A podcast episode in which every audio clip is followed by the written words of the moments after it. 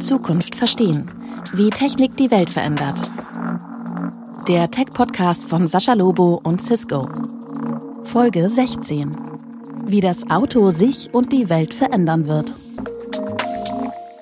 Guten Tag und herzlich willkommen zu einer neuen Ausgabe von Zukunft verstehen, wie Technik die Welt verändert, dem Technologie- und überhaupt Welt-Podcast von mir, Sascha Lobo und Cisco, dem Infrastrukturunternehmen, einem der größten Infrastrukturunternehmen im digitalen der Welt. Und genau von diesem Unternehmen Cisco habe ich heute jemanden da, nämlich Christian Korf. Hallo, lieber Christian. Hallo, lieber Sascha. Schön, dass ich heute da sein darf.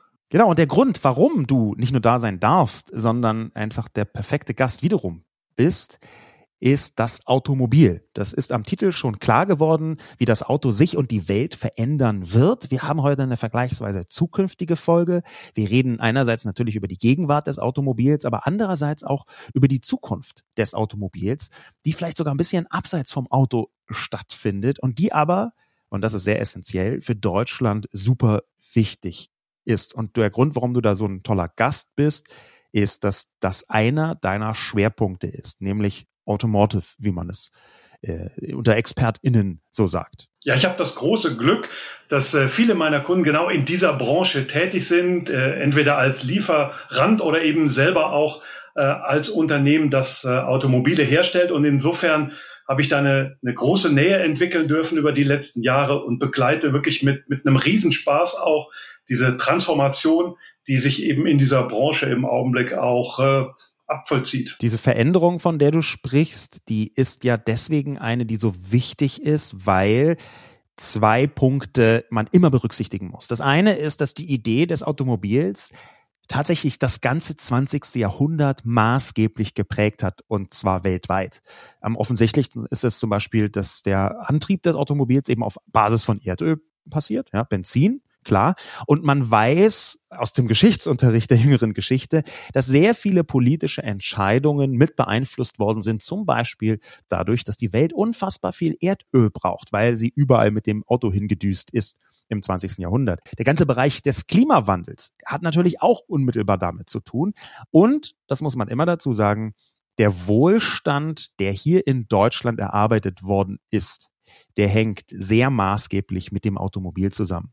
Und zwar einerseits natürlich, weil die Welt wahnsinnig verrückt ist nach deutschen Autos. Das kann man, glaube ich, genauso sagen. Wir waren viele Jahrzehnte lang oder viele Jahre in, den letzten Jahrzehnten Exportweltmeister hier in Deutschland. Das hing auch am Auto.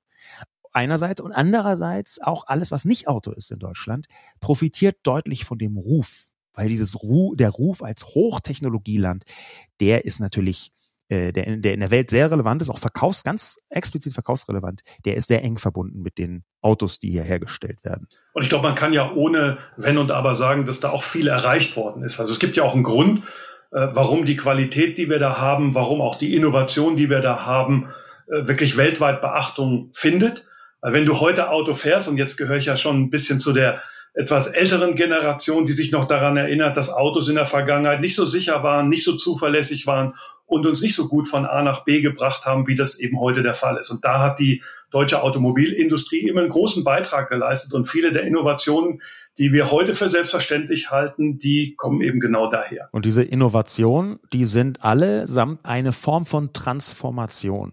Ja, diese, diese Transformation, dieser Wahnsinnswandel, nicht nur der persönlichen Mobilität, sondern auch des ganzen Konzepts Mobilität. Ähm, dieser Wandel, der schüttelt die deutsche Automobilindustrie und eigentlich weltweit die Automobilindustrie so richtig durch. Angetrieben einerseits durch Globalisierung, andererseits durch Digitalisierung und natürlich auch so ein bisschen den allgemeinen Fortschritt. Was erwartet man eigentlich von Technologie? Und da wäre dann meine erste Frage an dich als Experten genau in diesem Bereich. Was erwartest du denn als Person von Mobilität in der Zukunft? Ja, da erwarte ich zunächst mal, dass sich natürlich das Produkt Mobilität sehr stark verändern wird. Für mich als Konsument. Das ist übrigens eine Sache, die wir ja, glaube ich, auch heute ein bisschen rausarbeiten wollen. Wir betrachten ja diese Transformation sehr stark aus der Konsumentenseite. Viele von uns haben ein Auto, viele sind mit Autos groß geworden. Und das ist oftmals die Brille, die wir auf diese Transformation machen. Und wenn wir über Mobilität sprechen, sprechen wir auch über die eigene Mobilität, wie sich die vielleicht ein Stück weit anfühlt. Aber die Transformation, die da gerade passiert, die geht eben weit über die eigene Mobilität hinaus, über das eigene Erleben im Prinzip hinaus. Und ich finde, dass dieses 9-Euro-Ticket so ein, so, ein, so ein super Beispiel dafür ist, in welche Richtung Mobilität geht, nämlich dass Mobilität barrierefrei wirklich jedem zur Verfügung steht in der Form, die er sie im Prinzip, wie er sie im Prinzip braucht. Und das finde ich ist eigentlich die größte Transformation. Das heißt, die, die Barriere, mobil zu sein, wird immer weiter sinken und das trotzdem mit einem ökologischen und mit einem ökonomischen Fußabdruck, der als Gesellschaft absolut vertretbar ist. Das ist so ein bisschen die Prognose, auf die ich mich da einlassen würde. Würdest du denn als private Person auf ein Automobil, wie wir es heute verstehen, in Zukunft verzichten können oder wollen? Sofort. Also, also für mich persönlich als, als Transportmittel wäre ein eigenes Automobil, ein Automobil zu besitzen oder ein Automobil zu leasen, überhaupt nicht wichtig. Wenn ich ein Mobilitätsangebot habe, das, wenn man ehrlich ist, ja sogar besser sein wird als das eigene Auto, weil das eigene Auto ist immer auch angeschafft in dem aktuellen Kontext. Und wenn ich mal was Großes transportieren muss, dann, dann passt dieser Kontext vielleicht schon gar nicht mehr. Wenn ich ein Kind bekomme, passt dieser Kontext vielleicht schon gar nicht mehr. Wenn mein Kind auszieht, passt dieser Kontext vielleicht schon nicht mehr.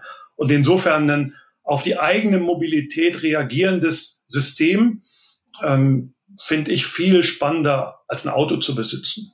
Da geht's dir interessanterweise wie vielen anderen, aber eben nicht allen anderen. Irgendwie das Auto ist ja auch so eine Art äh, Kulturerrungenschaft. Ja, ganz viele Leute verbinden intensive Gefühle mit dem Automobil und alles, was drumrum ist. Und das, ich rede jetzt nicht nur von Autofans, sondern ich rede so vom Auto als so gesellschaftliche Größe und auch in gewisser Weise Konstante.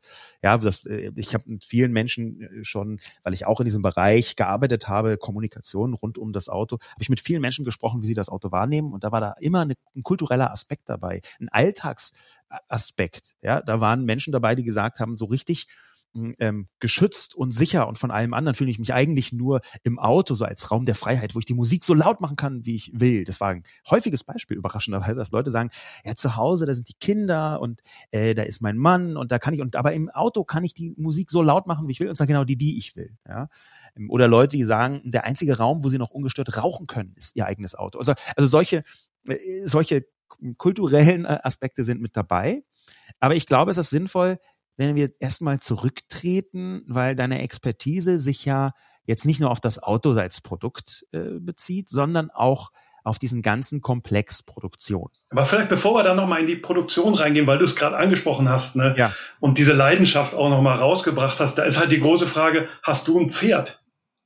Also wenn man mal 150, äh, 200 Jahre zurückdenkt, da, da war im Prinzip ein Pferd das Transportmittel der Wahl und viele haben ein Pferd besessen, hatten einen Zugriff auf, auf ein Pferd und heute ist Pferdesport einfach Hobby.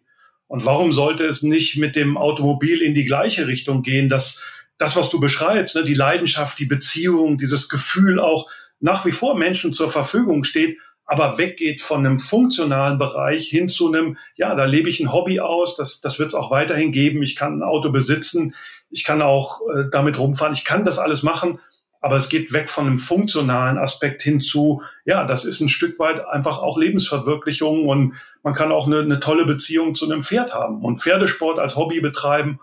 Ähm, es ist halt nur nicht mehr funktional jedem Haushalt äh, so zugeordnet. Es gibt in dem Kontext ähm, interessant ein Zitat von Angela Merkel von 2017. Lass uns das ruhig ausbauen, wenn wir jetzt hier nochmal kurz einen Schritt zurückgetreten sind.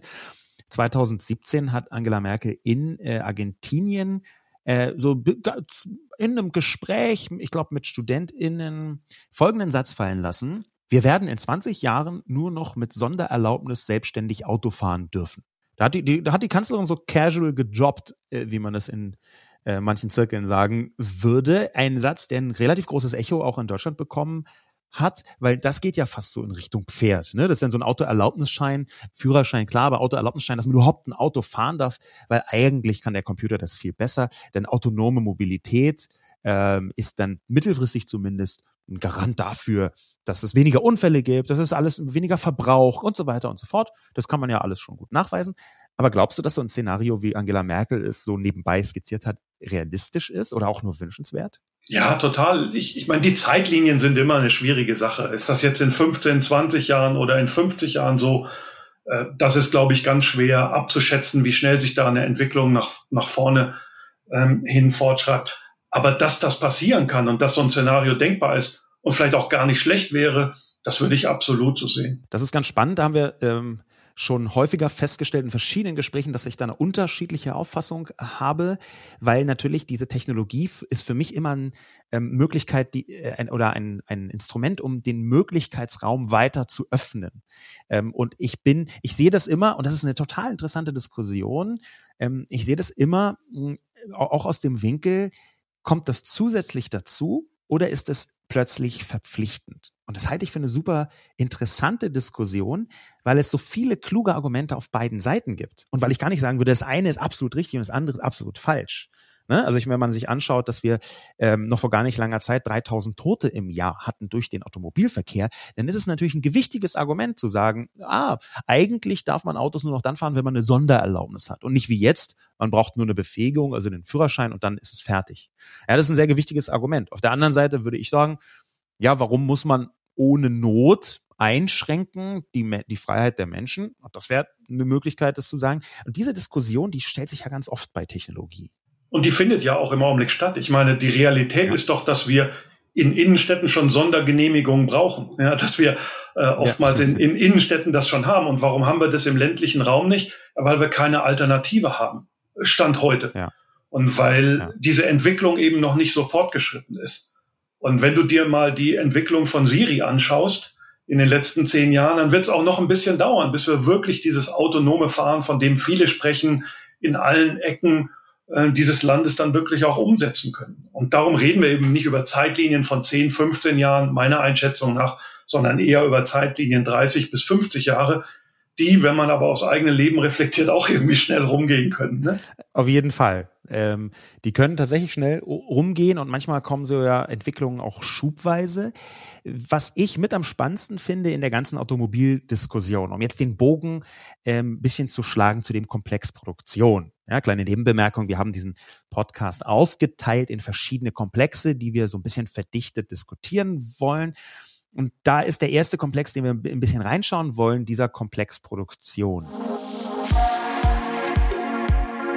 Der Komplex Produktion verändert sich beim Auto mindestens so stark wie das Produktauto selbst. Deutschland hatte immer einen Technologievorsprung bei der Beherrschung des sehr komplexen Verbrennermotors. Aber jetzt wird auf den simpleren Elektromotor umgestellt. Und gleichzeitig wird die gesamte Produktion samt der dazugehörigen Maschinen digital vernetzt. Und um das mal miteinander zu verbinden, du hast gerade gesagt, wie lange diese Transformation zum Beispiel zum autonomen Fahren dauern kann, was die Gesellschaft angeht, auch was die Technologie angeht. Wann sind wir eigentlich so weit? Was sind auch unsere Erwartungen? Was muss Technologie erfüllen, damit so ein Szenario überhaupt realistisch wird? Und da hast du gesagt, das kann durchaus 50 Jahre dauern. Und was viele Menschen dort draußen unterschätzen, ist ja, dass im Bereich Produktion diese Transformation schon mitten im Gang ist, dass die eigentlich schon sehr viel weiter ist, äh, diese Transformation, die digitale Transformation bei der Automobilproduktion, als das von vorne vielleicht scheint. Und viel spannender dabei, vielleicht auch nochmal zu erwähnen, dass die an der einen oder anderen Stelle noch auf Mechanismen zurückgreift, die wir so aus der Informationstechnologie lange hinter uns gelassen haben. Zum Beispiel Updates über USB-Sticks, äh, wo Menschen noch vor Ort gehen müssen, um ein Update zu machen.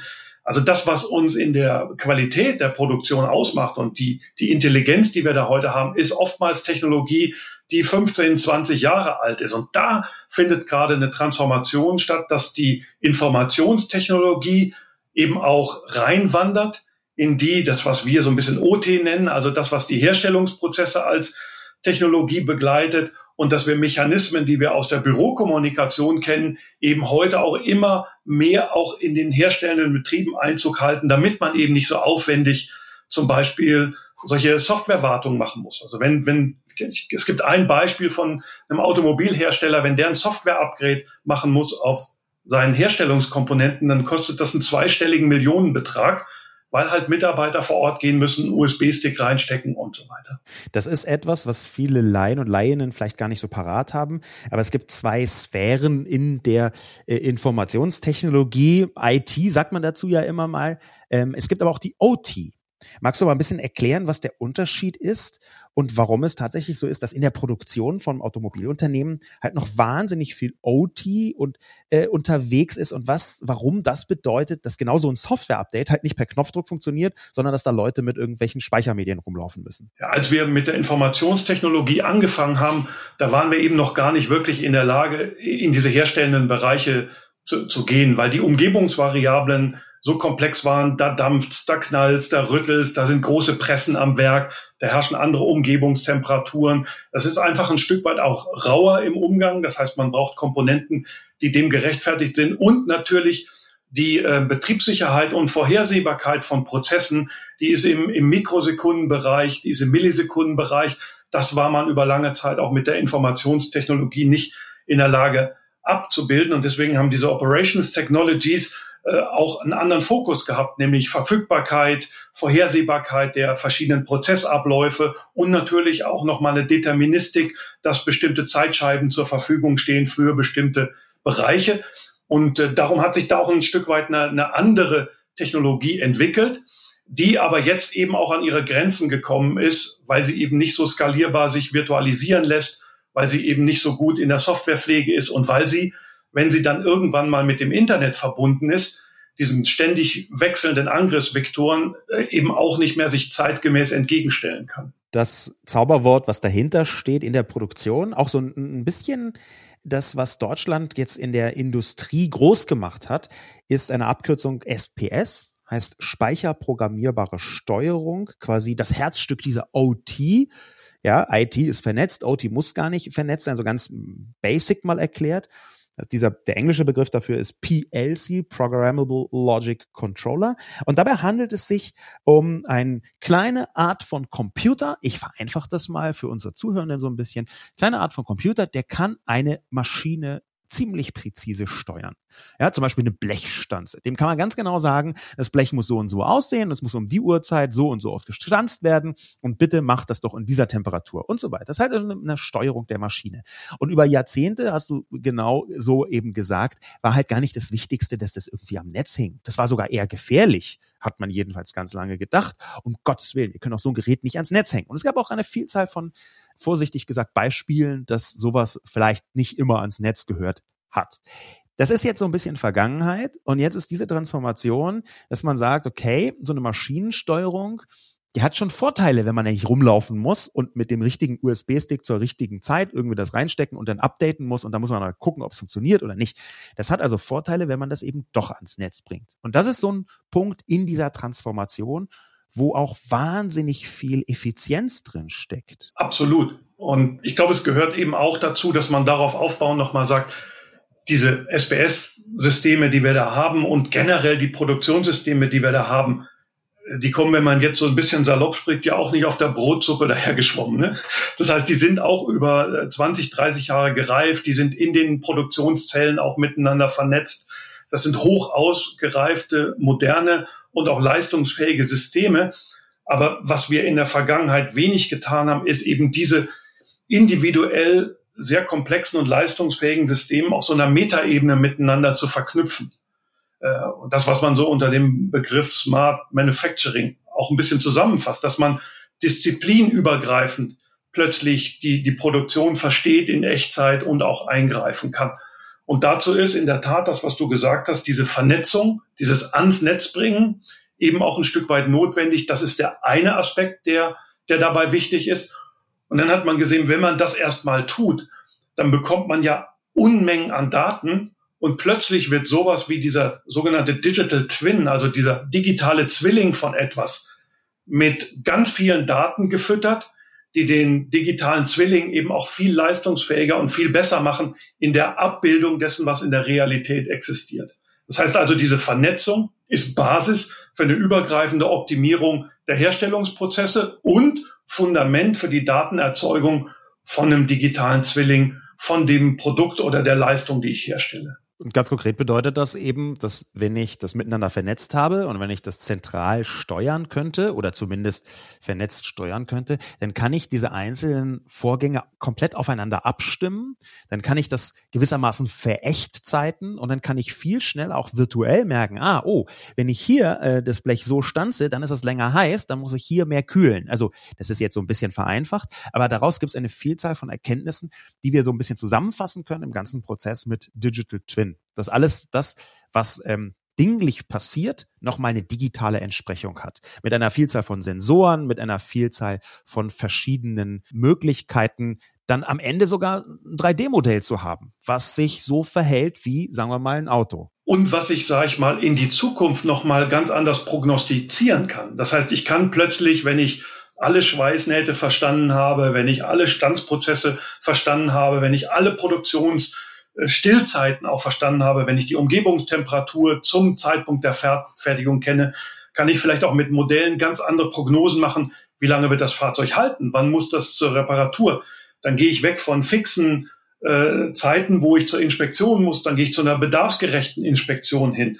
Äh, vielleicht kann ich auch bei einem Verkauf von dem Fahrzeug den Wert des Fahrzeugs ganz anders berechnen, wenn ich äh, diesen Digital Twin immer wieder mit Daten füttere und einfach weiß, wie geht's diesem Fahrzeug? Welche Qualität hat das? Wir sind jetzt in geradezu spektakulärer Eleganz vom Komplex Produktion rüber gewechselt zum Komplex Auto als Produkt.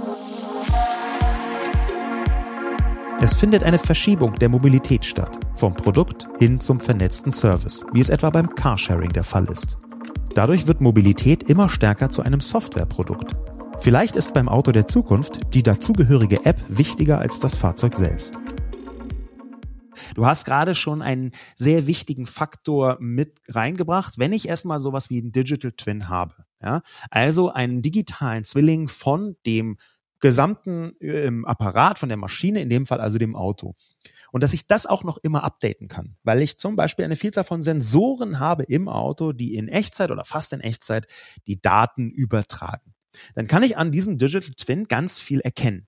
Du hast ja gerade gesagt, Schweißnähte, aber ich kann natürlich auch sowas sagen, wie das Auto sagt mir, ey, hör mal zu, deine Bremsbeläge hm, sind ein bisschen schwierig, ähm, weil du echt nicht so geiles Bremsverhalten hast. Du kannst jetzt entweder zu einer Bremsschule gehen oder du lässt dir andere Bremsbeläge drauf machen. Ja? Das gibt es schon in manchen Facetten, dass irgendwelche Warnleuchten da sind, aber das kann natürlich viel ausgefeilter sein. Und es kann mit reinragen ins Produkt nämlich sowas wie ein Health Index hast du mal vorgeschlagen, ein Health Index für das Auto. Kannst du das mal erklären? Ja, genau. Wenn ich, wenn ich im Prinzip dieses Modell des digitalen Zwillings immer wieder mit Echtzeitdaten füttere, kann ich ja sehr genau auch zum Beispiel äh, sehen, wie ist das Fahrzeug eigentlich benutzt worden? Ist man da immer im roten Drehzahlbereich unterwegs gewesen? Ähm, hat man die Kurven ausgefahren wie ein Verrückter? Ist man eigentlich den ganzen Tag auf dem Kopfsteinpflaster unterwegs gewesen? Und das hat natürlich stark was mit Verschleiß äh, zu tun. Und Stand heute, äh, sind wir mal ehrlich, wenn wir heute einen Gebrauchtwagen gucken, dann haben wir als maßgebliches Kriterium Kaufdatum und Kilometerleistung. Also wir gehen weg von, von zwei Kriterien zu auf einmal 500, äh, die wir uns anschauen können und damit einen ganz anderen Qualitätsindex auch nochmal von, von so einem Fahrzeug äh, errechnen können und, und abspeichern können. Und um das mal jetzt zu, äh, noch konkreter auch auf die Transformation, also die wirtschaftliche Transformation dahinter zu beziehen, ist es natürlich total vorstellbar, dass irgendwann eine Versicherung sagt, ah, schauen Sie mal, wir haben hier den Korfschen Health Index für Ihr Automobil und Ihr Automobil ist jetzt drei Jahre alt, aber Sie sind so schlimm gefahren, dass mehrere Teile jetzt eine gewisse, gewisse Gefährdung entstehen, oder zumindest zu einem Prozentsatz entstehen könnten. Also müssen Sie ein bisschen mehr Versicherung zahlen. Oder Sie sind so unfassbar gut gefahren, das Auto ist noch super gesund und daraus ergibt sich natürlich eine total gering, um es erst im Positive zu ziehen, ein total geringes Risiko, dass da irgendwas kaputt geht, wo es hm, am Ende ein Versicherungsfall wäre. Ähm, diese Form von Verkettung, die haben wir ganz oft in der digitalen Transformation, dass wenn ich auf einmal Daten habe, dann bin ich nicht mehr gezwungen, so im Blindflug zu sagen, oh, Leute mit einem Saab, die zahlen 307 Versicherung äh, im Monat oder was auch immer oder im Jahr, ähm, sondern diese Leute, die so fahren mit dem Automobil in diesem Zustand, mit dem Health Index, die zahlen halt so und so viel Versicherung. Ja, das ist also eine Individualisierung dieser Geschäftsmodelle auch ein Stück weit. Ja, und ich meine, das hört sich natürlich gleich wieder wie eine Bestrafung an. Ne? Wenn du jetzt so und so fährst, dann musst du den höheren Tarif und, und so weiter. Ich glaube, der erste Schritt wird mal der sein, dass man es überhaupt weiß als Fahrer. Dass man überhaupt erstmal ein Gefühl kriegt, dass man überhaupt lernt, was passiert da eigentlich. Weil viele Sachen sind vielleicht auch gar nicht schlimm. Andere Sachen, da leidet das Auto mehr. Und, und hier in, in eine neue Beziehung auch mit, mit dem Auto einzutreten und dem, wie man fährt, da, da glaube ich, werden viele mit, mit, mit dem, was sie da an die Hand bekommen, halt auch schon da umgehen, wenn sie überhaupt erstmal spüren, okay, das ist vielleicht nicht so gut, das ist vielleicht besser, weil was wir doch wollen ist, wir wollen eine, eine ökologischere Fahrweise, wir wollen eine ökonomischere Fahrweise und wir wollen das nicht mit der, mit der pauschalen Klatsche irgendwie erschlagen, sondern wir wollen im Prinzip dem, dem, dem Menschen, dem bewussten Menschen auch Mittel an die Hand geben, klug zu entscheiden. Und das, was ich so gelernt habe in den letzten Jahren, ist, wenn Menschen die richtigen Informationen haben, dann entscheiden sie klug. Und das ist, glaube ich, das, was, was, was für mich der, der, der große Wert da wäre. Kluge Menschen fällen kluge Entscheidungen. Ja, und informierte Menschen sogar noch klügere Entscheidungen.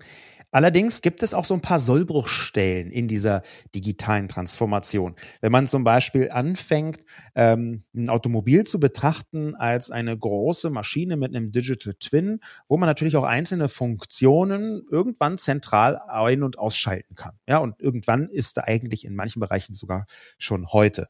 Wir haben das Auto als ziemlich vernetztes Gut. Dann kann man einen Punkt, den BMW gerade mit reingebracht hat und der in den Vereinigten Staaten sehr intensiv diskutiert wird, da mal ein bisschen nach vorne halten. Und zwar hat BMW, soweit ich weiß, in Südkorea einfach mal einen Versuch gemacht und gesagt, okay, wir bauen in unsere BMWs sowieso überall Sitzheizungen ein, aber das wollen vielleicht gar nicht alle Leute haben, jedenfalls nicht immer. Also bieten wir an, dass eine Sitzheizung individuell dazu gebucht werden kann über Software. Und dann kann man eben äh, sagen, okay, ähm, du kannst entweder monatlich für diesen nächsten Monat eine Sitzheizung haben, kostet dann 18 Dollar, oder das ganze Jahr kostet 180 Dollar, drei Jahre 300 Dollar, oder Unlimited Access für immer schaltest du diese Funktion digital frei für 415 Dollar. Und BMW dachte sich am Anfang so, ist ja eine total tolle Idee, weil Leute brauchen ja im Sommer keine Sitzheizung. Tatsächlich scheint es so, als sei das so PR-seitig nicht so irrsinnig gut angekommen die Leute haben sich dann irgendwie leicht bevormundet gefühlt. Kannst du dieses Modell mal so aus deiner Sicht ein bisschen beschreiben und siehst du da tatsächlich eine Gefahr drin, dass Technologie uns irgendwann bevormundet? Ich sehe eigentlich nicht eine, eine Gefahr, dass Technologie uns bevormundet. In dem Fall ist, glaube ich, das Problem, äh, wir sprechen über Hardware as a Service. Wir sprechen über die, die Herausforderung, dass Hardware eigentlich grundsätzlich verbaut wird. Hardware ist, ist wertvoll. Ähm, Hardware, sagen wir, braucht Ressourcen und soll man im Prinzip irgendwo Hardware einbauen, die vielleicht von den meisten Menschen gar nicht wirklich benutzt wird? Verschwendet das nicht irgendwie auch Ressourcen und ist das vielleicht dann, dann, dann nicht so eine gute Sache? Und ich glaube, da muss man den richtigen Weg finden. Ich bin auch persönlich der Meinung, äh, wenn was Ressourcen verschwendet, dann sollte man es nicht einfach nur, nur da reinbauen, wenn es dafür nicht wirklich einen guten Grund gibt. Aber umgekehrt, äh, Menschen Zugriff auf Dienstleistungen zu geben, die oder auch auf Services zu geben, die an sich relativ teuer sind, die ich aber vielleicht nur ein paar Mal in meinem Leben brauche und damit diese, diese Hemmschwelle und die Barriere, so einen Fortschritt nutzen zu können, einfach auch besser im, im Zugriff zu machen, das halte ich eigentlich für eine gute Idee. Ähm, jetzt in unserer Branche ist das dann eher, sage ich mal, softwarebasiert, weil natürlich Software weiterentwickelt werden muss, gepflegt werden muss, auch über den Lebenszyklus hin äh, neue Funktionen dazukommen. Ich meine, der Punkt bei einer Sitzheizung, die wird halt warm oder nicht warm. Ähm, da, da, da kommt ja keine neue Funktion letztendlich dazu. Und die Hardware ist einmal verbaut.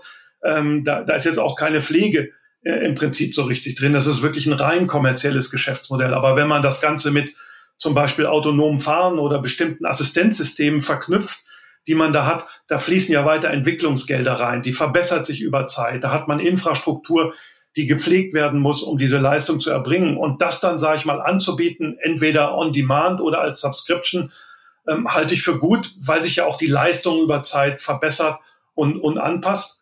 Und halte ich deshalb auch für gut, weil man Menschen, die vielleicht nicht so ähm, viel Mittel zur Verfügung haben, dann in dem richtigen Moment relativ bezahlbar auch ein gutes Sicherheitspaket zur Verfügung stellen kann. Nimm mal den Student, der einmal im Jahr im Winterurlaub fährt ähm, und, und, und, und zum Beispiel mit seinem Auto dann ein bestimmtes Assistenzsystem einfach bekommt, weil es bezahlbar ist und weil es wirklich nur einmal im Jahr gebraucht wird. Das, was dahinter steht, ist natürlich eine, eine Verschiebung vom Produkt zum Service dass wir weggehen davon, Hardware äh, als äh, Produktessenz zu begreifen, dass das das einzige der das Produkt sei, sondern dass es mehr in Richtung vernetzte Software geht. Ja, ganz konkret, ich drücke auf meinem Smartphone einfach Klick und dann habe ich eine Funktion dazu. Und dazu muss sie natürlich in manchen Fällen einfach schon vorher verbaut sein. Ich aktiviere sie dann bloß.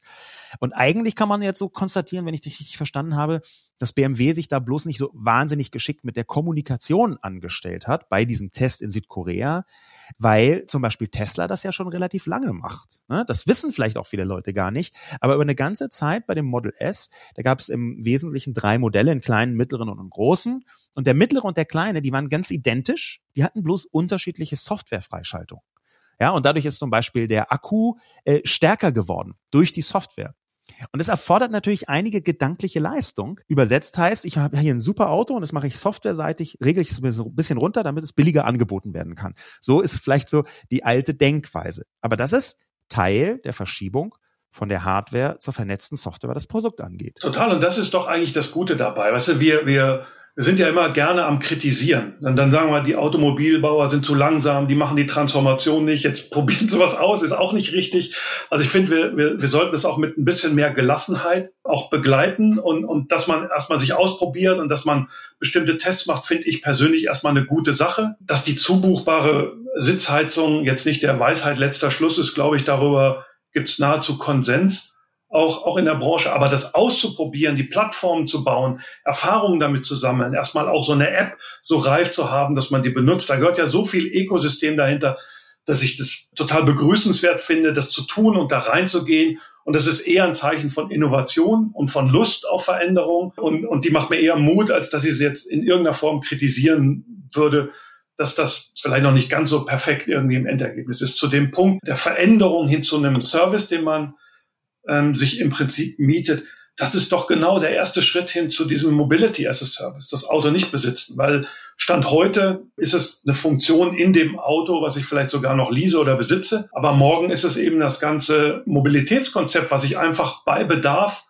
mir zur Verfügung stellen lasse. Und das könnte ein autonomes Gerät sein, was mich von A nach B fährt. Das könnte aber genauso gut sein, dass ich mir an einem Wochenende einfach genau das Auto äh, mal zur Verfügung stellen lasse, auf das ich jetzt wirklich Lust habe, um einen Ausflug zu machen. Die Frage jetzt aus deutscher Industrieperspektive lautet ja auch relativ klar, wie können wir denn dieses ziemlich einzigartige Image von deutschen Automobilen in diese transformierte Zukunft hinüber retten?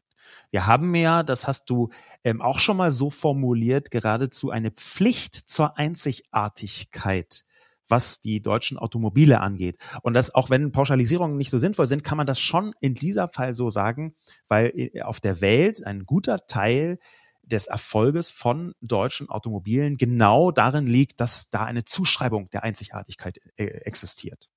Wie, wie schaffen wir das? Einzigartigkeit auch noch in Zukunft? Aus meiner Sicht, und das ist erkannt eigentlich in der Branche und wird von den äh, großen Unternehmen auch umgesetzt, ist die Transformation hin zu einem Softwareunternehmen und dass man wirklich in der Lage ist, Software-Innovation in den Markt zu bringen. Denn das wird das entscheidende Kriterium sein.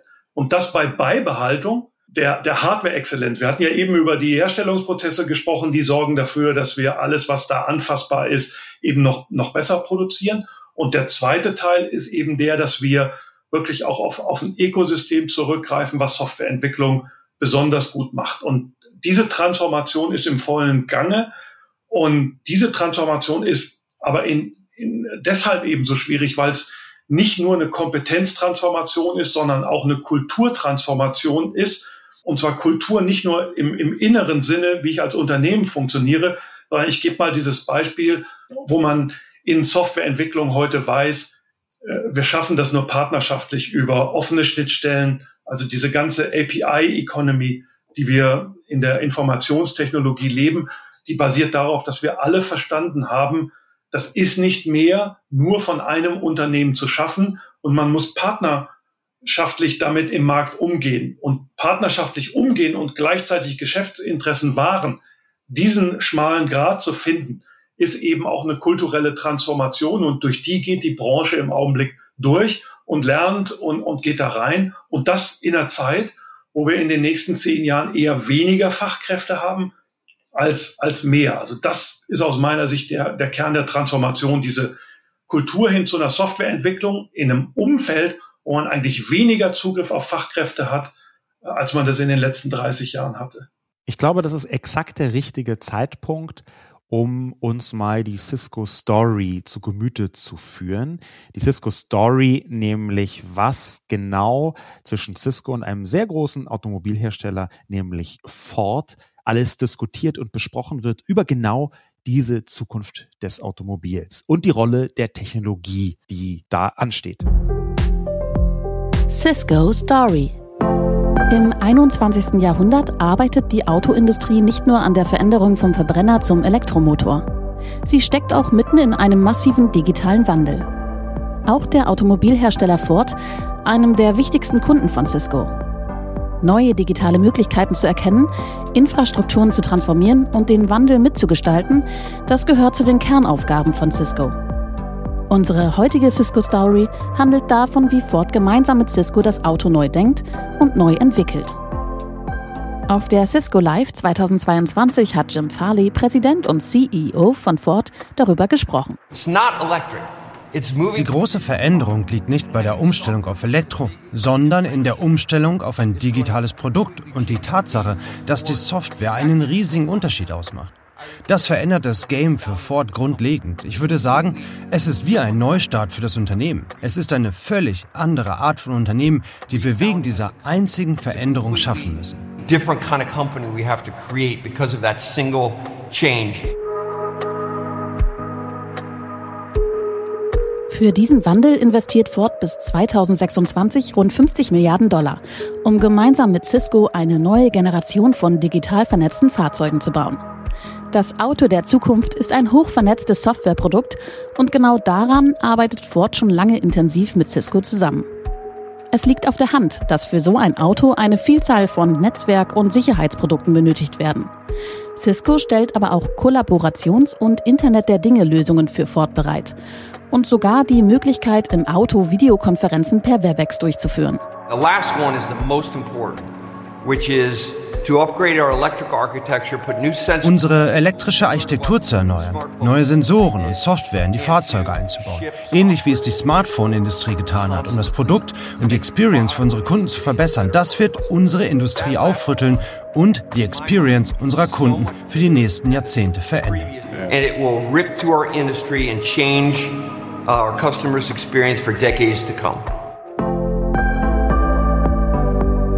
Cisco baut mit Ford also ein digitales Nervensystem für das neue Zeitalter der digital vernetzten Fahrzeuge auf.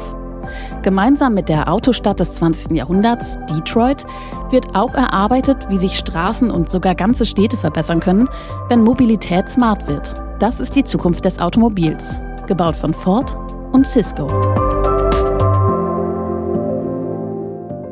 Das war also die Cisco Story und natürlich können wir nicht über das Auto reden im Jahr 2022, ohne auch den ganzen Komplex Antriebe zu beleuchten. Kaum jemand zweifelt mehr daran, dass Elektroautos die Zukunft sind, wenn man von der Möglichkeit des Wasserstoffantriebs für Nutzfahrzeuge absieht. Aber ein Elektroauto ist damit automatisch auch eine fahrende Batterie und um diesen Energieschatz heben zu können, braucht man smarte Energienetze. Aber das Ganze ist ja noch sehr viel komplexer als nur, dass man halt den einen Motor durch einen anderen Motor ersetzt. Gerade was so Infrastruktur angeht und gerade auch die Sicht, die du äh, häufig darauf hast, nämlich das gesellschaftlich technologisch zu denken. Den Antriebsstrang selber haben wir ja heute schon relativ gut im Griff. Äh, wo es ja hadert, ist, dass man das gesamte Ökosystem noch voll ausnutzt. Das fängt damit an, dass wir konsistente äh, Implementierung von Ladeinfrastrukturen haben, so dass man wirklich auch ähm, Batterien immer wieder aufladen kann. Zum Beispiel. Dazu gehört natürlich auch, dass wenn ich so eine Batterie in meinem ähm, Auto drin habe, dass ich die vielleicht noch viel besser nutzen kann, um die als Teil eines gesamten Energieversorgungskonzeptes äh, für ähm, das Land eben zu nutzen. Wenn wir an regenerative Energien denken, Windkraft, äh, die immer dann erzeugt wird, wenn Wind da ist, äh, man aber diese Energie nur schwer speichern kann. Da können natürlich äh, Autos, die viele Batterien haben, auch einen Beitrag dazu leisten. Und last but not least, ein Elektroauto mit einer Batterie, das immer wieder auch an Punkten anhält, wo es geladen wird, kann natürlich an diesen Punkten auch Daten abgeben und dann als Sensor fungieren, um zum Beispiel ganz viele Fahrzeugdaten, Umgebungsdaten auch in die Cloud hochzuladen, um wiederum künstliche Intelligenzen zu füttern, die dann Algorithmen besser machen. Das heißt also, diese Multifunktionalität, die in dieser Elektromobilität steht, die haben wir noch nicht gehoben, weil wir uns im Augenblick noch ein bisschen schwer tun, hier einheitliche Konzepte umzusetzen. Die Ladeinfrastruktur ist dabei ein sehr wichtiger Punkt, auch deswegen, weil man Elektroautos, wenn man vom Antrieb des Automobils ausgeht, ja eigentlich als eine Art fahrende Batterie betrachten muss dadurch, dass Automobile gar nicht die ganze Zeit genutzt werden, ist da wahnsinnig viel Energie da, die man eigentlich auch nutzen könnte, wenn man smarte Energienetze hätte. Und da ist die Ladeinfrastruktur definitiv ein ganz wichtiger Punkt. Schon, ob die überhaupt zweiseitig ist. Ne? Das ist ja jetzt nicht äh, immer gegeben, dass man sagt, ja klar, man kann nicht nur Batteriestrom reinladen ins Auto, sondern man könnte, wenn man den braucht und weiß, das Auto ist jetzt eh über Nacht, steht da die ganze Zeit, man könnte auch wieder was rausziehen, um es an anderer Stelle zur Verfügung zu haben über ein smartes Energienetz. Aber da haben wir ja jetzt speziell in Deutschland vorsichtig gesagt eine ganze Menge aufzuholen. Ja? Denn da sind wir nicht so weit, wie wir sein können. Und auch wieder hier vorsichtig gesagt, man könnte es auch ganz sauer formulieren, tun wir natürlich nicht, weil wir hier ein sehr konstruktiver Podcast sind. Ja, und ich glaube, dass wir äh, noch unterschätzen, wie strategisch genau diese Investitionen eigentlich sind. Wenn du dir heute Amerika anguckst, die sind heute noch definiert über die nicht vorhandenen Investitionen in den Schienenverkehr die, die nach den 30er Jahren eigentlich nicht wirklich stattgefunden haben. Das heißt also, solche Infrastrukturentscheidungen, äh, die werden sich für die nächsten 50, 100, 150 Jahre für das, was in Deutschland passiert oder eben auch nicht passiert, dann auswirken. Und insofern glaube ich, ist es schon recht äh, und billig, wenn man auch ein bisschen sauer ist darüber, dass das nicht schnell genug geht, sich hier zu, zu einigen, äh, weil es eben nicht optional ist und weil es nicht was ist, was schön wäre, wenn wir das mal hätten, sondern was einfach eine fundamentale Voraussetzung ist, dass wir einen Beitrag dazu leisten, dass wir einen viel besseren ökologischen Fußabdruck hier äh, haben und dass wir das, dass wir das besser machen. Erst wenn wir, wenn wir, wenn wir diese Klarheit haben, dass es keinen Sinn macht, Infrastrukturen mehrfach auszubauen. Das, das, das hat noch nie Sinn gemacht. Keiner kann mir erklären, warum man Fernsehen über Satellit, über Internet, über DVB-T gucken muss. Das sind äh, drei Infrastrukturen, die parallel betrieben werden, die Energie verbrauchen, äh, die befeuert werden müssen. Und, und genauso brauchen wir ein kluges Konzept, wie wir, wenn wir auf Elektromobilität setzen, diese Fahrzeuge eben auch vernünftig laden. Und da muss man ein Stück weit eine Balance finden zwischen betriebswirtschaftlichen Interessen, die ich durchaus nachvollziehen kann, aber eben auch, sage ich mal, einer, einer Versorgung, die ein Land einfach auch braucht, um uns als Standort durch die nächsten 100 Jahre zu bringen. Uns als Standort ist ein fantastisches Stichwort, auch deswegen, weil da noch eine ganze Menge Luft nach oben ist. Wir müssen zwischendurch auch einen ganz kurzen Schlenker in die Richtung machen, dass Deutschland zwar ein Infrastrukturland ist, auch schon ganz lange und auch eine fantastische Infrastruktur über Jahrzehnte aufrechterhalten hat, dass aber jetzt gerade bei der Ladeinfrastruktur nicht nur viel versäumt worden ist auf vielerlei Hinsicht, sondern ganz oft auch die Bürokratie im Weg steht. Vorsichtig gesagt. Ja, wir haben zum Beispiel diese Geschichte des Berliner äh, Unternehmens Ubitricity. Und die haben, wo du gerade gesagt hast, doppelte Infrastruktur lohnen sich nicht, eine fantastische Idee gehabt, mit der haben sie sich vor ein paar Jahren als Startup selbstständig gemacht. Nämlich, hey, wir haben doch wegen Straßenlaternen sowieso ein riesiges Stromnetz mit anständigem Strom, ausreichend starkem Strom. Dann könnte man doch an jeder Straßenlaterne auch einen Ladepunkt einrichten. Einfach ein Kabel kommt raus mit der richtigen Software, der richtigen Infrastruktur, lädt man das, dann wird es von alleine abgerechnet. Auch dafür gibt es schon softwareseitige Lösungen und zack, habe ich überall eine tolle Ladeinfrastruktur.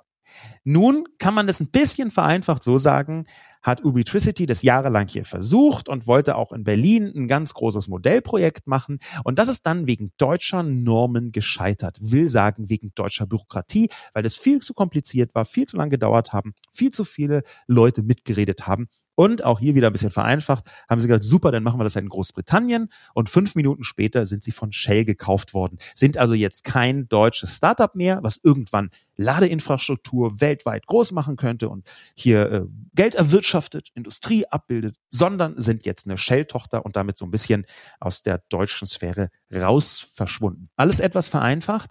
Aber da sieht man, dass es eine viel größere gesellschaftliche Aufgabe ist, als nur ein paar Technologien anzubieten, richtig die Transformation hinzubekommen, Christian. Das ist so. Und ich habe natürlich auch einen großen Respekt davor, das zu vereinfachen und zu sagen, das liegt jetzt nur an der einen Sache oder es ist die Bürokratie oder nur das. Das ist schon eine große Aufgabe, die wir, die wir als Gesellschaft haben. Die Kritik, die ich vielleicht hätte, ist, dass wir es noch nicht als so große Aufgabe deklarieren. Und dass wir hoffen, dass die Märkte das regeln und dass wir hoffen, dass die Unternehmen das regeln. Äh, und ich glaube, das, das müsste Chefsache sein. Dafür braucht man einen guten Plan. Vor allen Dingen, und äh, das ist zum Beispiel ein Bereich, den wir noch nicht so ganz gestreift haben, ähm, wenn wir diese Elektromobilität auch in den ja wirklich strukturschwachen Bereichen haben wollen, wenn wir das in den ländlichen Regionen haben wollen, dann wird das nicht nur betriebswirtschaftlich organisiert funktionieren. Und da haben wir eine Verantwortung, dass wir auch dahin diese Mobilitätskonzepte bringen. Denn wenn wir nachher über autonomes Fahren reden, wenn wir nachher über wirkliche Ende-zu-Ende-Mobilitätskonzepte reden und darauf, dass wir vielleicht den Verbrenner komplett verbannen können von unseren Straßen, dann müssen wir den ländlichen Raum mitdenken. Wenn wir vom ländlichen Raum sprechen, dann ist da natürlich auch immer direkt dahinter die Infrastruktur, die man dort schaffen muss. Und da, glaube ich, ist es wichtig, jetzt aus Industriesicht und auch aus Autosicht zumindest mittelfristig eine Verbindung zu denken, nämlich Energienetze und Kommunikationsnetze. Das ist ja auch einer deiner Schwerpunkte, genau diese Verbindung so zu denken. Wie muss man sich das vorstellen? Weil die meisten Leute können sich ja jetzt erstmal noch nichts darunter vorstellen. Hä, Energienetz und Kommunikationsnetz sind doch unterschiedliche Sachen. Wie sieht denn da eine Verbindung konkret aus? Wir haben schon heute einen großen Player, der genau diese Verbindung sehr naheliegend hat. Das ist die Deutsche Bahn. Die Deutsche Bahn betreibt ihr eigenes Energieversorgungsnetz, äh, auch übrigens mit einer anderen Netzfrequenz, äh, 16,2 Drittel Hertz äh, und hat gleichzeitig eines der größten Glasfasernetze, weil neben den Schienen eben sehr, sehr viel Glasfaserinfrastruktur liegt. Das heißt, die Deutsche Bahn ist heute in der Lage, äh, an vielen Punkten eben Energie auch abzugeben. Äh, nämlich an jedem Bahnhof liegt sowohl eine Daten- als auch eine, eine Energieinfrastruktur und könnte somit im Prinzip flächendeckend auch eine gute Infrastruktur zur Verfügung stellen, um eben Automobile oder andere äh, Teilnehmer der Elektromobilität zu laden und gleichzeitig Daten eben hochzuladen oder auch Daten zu empfangen und Software-Updates zu machen. Und so wächst das eben ein Stück weit zusammen. Du hast jetzt den ländlichen Raum genannt. Da sind natürlich prädestiniert die Energieversorger. Oftmals haben wir heute Energieversorger, die sowohl Daten als auch äh, Stromnetze betreiben. Wir haben heute in vielen äh, Hochspannungsleitungen auch eine Komponente an Glasfaser verbaut. Das heißt, die großen Energieversorger sind in Deutschland heute schon äh, auch die größten Anbieter von überregionalen Dateninfrastrukturen. Das heißt, auch hier könnte man im Prinzip zwei Welten zusammenwachsen lassen, um wirklich auch auf der einen Seite die digitale Komponente, auf der anderen Seite die Energieversorgungskomponente und die Reichweite in die Fläche in, in einen Einklang ein Stück weit zu bringen. Und das ist natürlich deswegen die Zukunft, weil alles, was man hört, so smart, wann immer man hört smart, smarte Energienetze, smarte irgendwas, dann kann das nur funktionieren, wenn das gleichzeitig Kommunikation ist und das, worum es dann geht, eben Energienetz. Ja, also wann immer man ähm, von irgendwelchen smarten Zählern, Stromzählern hört, wann immer man von irgendwelchen äh, ähm, Smart Energy äh, Geschichten äh, hört, ähm, Smart Grid ist da ein häufiger Begriff, dann heißt das übersetzt, wir müssen Kommunikation in Klammern auch mit Steuerung und die konkreten Netze zusammen denken. Nur dann kann man sagen, okay, übermorgen brauche ich da so und so viel Strom, dann sollte ich heute schon mal anfangen, den von hier nach da zu shiften, um es jetzt mal wiederum etwas zu vereinfachen. Ja, und, und bildlich gesprochen, für mich ist es immer der Unterschied zwischen Schlachtermesser und Skalpell. Ne, wenn ich, ja. wenn ich wenig weiß, wenn ich wenig Informationen habe, dann muss ich erstmal mit dem Schlachtermesser grob vorhauen. Wenn ich aber genau weiß, was ich tun will, dann kann ich mit dem Skalpell ganz fein einen Eingriff machen. Das heißt, bedarfsgerechtes Eingreifen in ein System braucht Informationen. Und immer dann, wenn ich bedarfsgerecht eingreife, auch in der Mobilität, in der Ladeinfrastruktur, in dem Bewegen von Menschen und Gütern von A nach B, immer dann, wenn ich das bedarfsgerecht machen kann, dann verschwende ich keine Ressourcen. Und da liegt ein Riesenpotenzial für uns drin, das zu heben und ökologisch auch, ein, auch einen Riesenbeitrag zu leisten, wenn wir wegkommen von pauschal einfach mal Sachen zu tun hin zu bedarfsgerecht in Echtzeit auf eine Anforderung zu reagieren. Wenn man über das Auto in Zukunft nachdenkt, denn wird häufig ein Bereich adressiert, den wir jetzt in unserem letzten Komplex so ein bisschen beleuchten wollen, nämlich den, wie das Auto eigentlich in der Gesellschaft so dasteht. Der Komplex Auto in der Gesellschaft. Die Nachteile und auch die Traditionen des klassischen Automobils werden immer heftiger diskutiert. Innenstädte begrenzen oder verbieten das Automobil. Die grundsätzliche Ausrichtung der Städte am Auto wird in Frage gestellt. Das passiert schon länger, aber die Debatte gewinnt stark an Fahrt, weil inzwischen digitale Alternativen erkennbar sind. Kannst du diese Skepsis gegenüber dem Privatauto nachvollziehen? Ich kann die sehr gut verstehen. Ähm, und ich glaube, die, die geht ja einher mit einer generellen Skepsis. Ähm, müssen wir uns gesellschaftlich der Verantwortung, was wir an Ressourcen verbrauchen, auf diesem Planeten stellen? Äh, was, was wir über die letzten 30 Jahre, glaube ich, gut geschärft haben. Und wenn man dann sich das Auto anschaut, dann gibt es einfach Automobile, in denen die Ressourcen, die die verbrauchen, ähm, mit dem Nutzen von A nach B zu kommen, halt nicht in einem guten Einklang steht. Und da kann ich sehr gut verstehen, dass man da skeptisch drauf guckt und sagt, ja, okay, wenn dein Ziel es ist, von A nach B zu kommen, bequem von A nach B zu kommen, kann ich auch noch verstehen. Ähm, aber muss es überbequem sein? Ne? muss ja. es wirklich drüber sein? Muss es wirklich in, in einem Bereich sein, der ja eine Verschwendung ist? Und ich glaube, da leben wir in einer Gesellschaft, die sich so weit entwickelt hat, dass Verschwendung von Ressourcen, die nicht nachwachsen, einfach auch zu einer gesunden Skepsis führt und das ist auch gut so. Du hast, wenn man so diesen Komplex Auto in der Gesellschaft beleuchtet, ganz am Anfang etwas gesagt, was ich super spannend fand, nämlich das Auto wird zum Pferd im übertragenen Sinn. Ich möchte, damit wir zum Schluss so eine kleine Diskussion noch äh, machen können, an ganz konkreten Objekt, eine Gegenthese aufstellen, nämlich das Auto wird zum Schiff. Also, dass das Auto zum Auto wird, das kann man natürlich auch immer so sagen. Äh, damit wird man wahrscheinlich Recht behalten. Ähm, aber das eine ist, das Auto wird zum Pferd. Das heißt, ähm, das gibt es eigentlich nur noch, wenn man das so eine emotionalen Verbindung dazu hat. Aber fast niemand gebraucht das für den Transport. Das ist die eine Metaphorik. Und meine Gegenmetaphorik wäre, das Auto wird zum Schiff. Das heißt, die allermeisten Leute haben vielleicht jetzt nicht unbedingt ein Schiff, Komma. Aber es gibt Gegenden in der Welt, es gibt Situationen, da ist es vollkommen selbstverständlich, dass alle Beteiligten ein Boot haben. Ja, es gibt Orte, da ist es eine absolut normale Art und Weise der Fortbewegung. Es gibt Gegenden, sagen wir mal, die sind eher am Meer oder in sehr wasserreichen Gegenden. Da ist es auch überhaupt nicht verwunderlich, dass Privatpersonen ein Boot haben, sondern ganz im Gegenteil, da kann man von einer gewissen Selbstverständlichkeit ausgeben. Und dann gibt es Gegenden und Bereiche, da ist nicht so selbstverständlich. Oder sogar ein Zeichen von großem Reichtum, jedenfalls, wenn man das richtige Boot hat. Ich würde das so ein bisschen dem entgegensetzen, weil das eine beschreibt eine ganz globale Entwicklung. Das Auto wird zum Pferd. Ja, es gibt jetzt in Deutschland, glaube ich, niemanden mehr, der ernsthaft sagt, nein, ich äh, reise nur per Pferd oder so. Ähm, es gibt aber eine ganze Reihe von Leuten, die sagen, das Boot ist ein sehr wichtiges Fortbewegungsmittel für mich. Vielleicht nicht das einzige, aber sehr wichtig. Auch ich fahre mit einem Boot zum Job. Ja, sowas kann ja auch immer noch stattfinden. Was sind denn aus deiner Sicht, was spricht denn für das Auto wird zum Pferd und was spricht für das Auto wird zum Boot? Na, aus meiner Sicht, dass das Auto zum Pferd ähm, wird, was, was das größte Argument dafür ist, ist, dass das individuelle Besitzen von einem Fahrzeug halt einfach überflüssig ist in Zukunft. Nicht in zehn Jahren, nicht in 15 Jahren, aber wenn wir alle Bereiche so gut versorgt haben, dass wir Mobilitätsangebote haben, die auf Knopfdruck zur Verfügung stehen, in, in dem Charakter, wie ich es gerne hätte, dann brauche ich de facto kein Auto mehr und dann ist Auto ein, ein, ein reines Luxusgut. Luxus klingt so, als ob ein Pferd ein Luxus ist, ne? aber sag mal, dann, dann, dann ist das was, was, was, was rein der Befriedigung äh, innerer Bedürfnisse ein Stück weit dann, dann entspricht. Und das ist auch gut so und das, das, das, das, das kann es ja auch in Zukunft geben und das kann auch eine ganze Menge Spaß machen. Das spricht aus meiner Sicht dafür, dass man es halt einfach nicht braucht.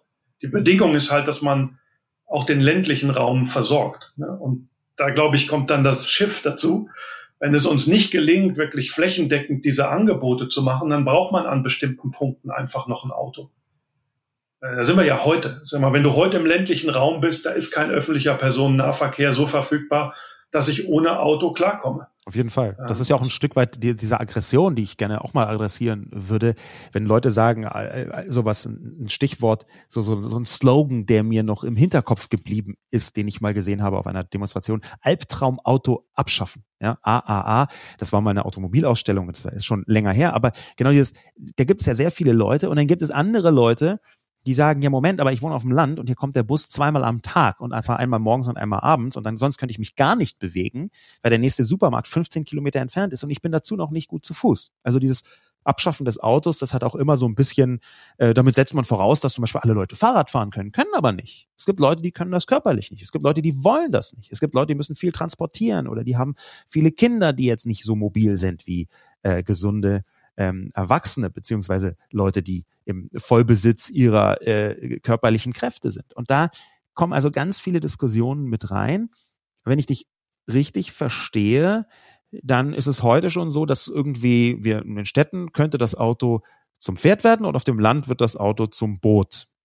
Ist das so ganz grob die, die Richtung, die du da siehst? Ja, wenn du jetzt zum Beispiel Moja dir anguckst, ja. ähm, in, in Hamburg, die VW-Tochter. Und in Hannover, glaube ich, äh, haben die da so ein ganz schönes Mobilitätskonzept. Die haben 15.000 Haltepunkte, glaube ich, in Hamburg, ähm, die sie anfahren können per App.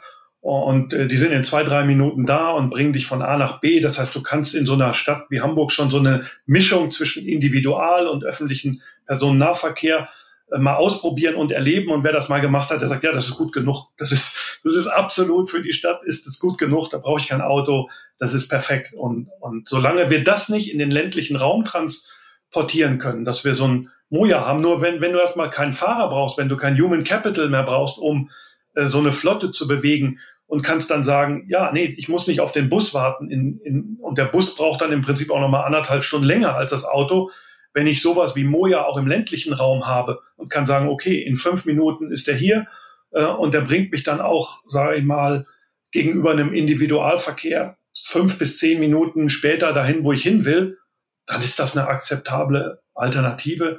Und ich glaube, dann werden viele sagen, ja, das, das ist toll, das, das machen wir. Also kurz gesagt, wenn ich auf meinem Smartphone einen Knopf drücke und dann kommt drei Minuten später genau das selbstfahrende Auto vor meine Tür, das ich jetzt brauche. Ob das Zuladung hat oder sieben Personen ähm, oder besonders schnell und sportlich äh, fährt, ähm, dann ist der Zeitpunkt, wann ich nicht mehr unbedingt ein eigenes Auto brauche.